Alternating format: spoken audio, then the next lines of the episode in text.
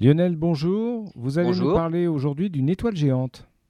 Eh oui, en fait, pour étudier l'évolution de notre galaxie, hein, la Voie lactée, les astronomes ont fait des relevés sur un grand nombre d'étoiles. Et c'est dans ce cadre, dans l'étude de plus de 150 000 étoiles, pour lesquelles les astronomes mesurent le spectre pour déterminer la composition, en mesurant le taux d'une quinzaine d'éléments chimiques, mesurant la température, la gravité, la vitesse de déplacement dans l'espace. Grâce à toutes ces données, les astronomes peuvent estimer la distance de chaque étoile, son âge, ainsi que son stade d'évolution. Et eh bien parmi toutes ces étoiles, les astronomes en ont trouvé une dont la composition chimique intrigue. C'est une étoile géante avec de forts taux de carbone, aluminium, azote et magnésium, une composition qu'on trouve dans des étoiles âgées, nées dans des amas d'étoiles très denses qu'on appelle des amas globulaires. Ce qui intrigue les astronomes, c'est que cette étoile géante est totalement différente de toutes ses voisines.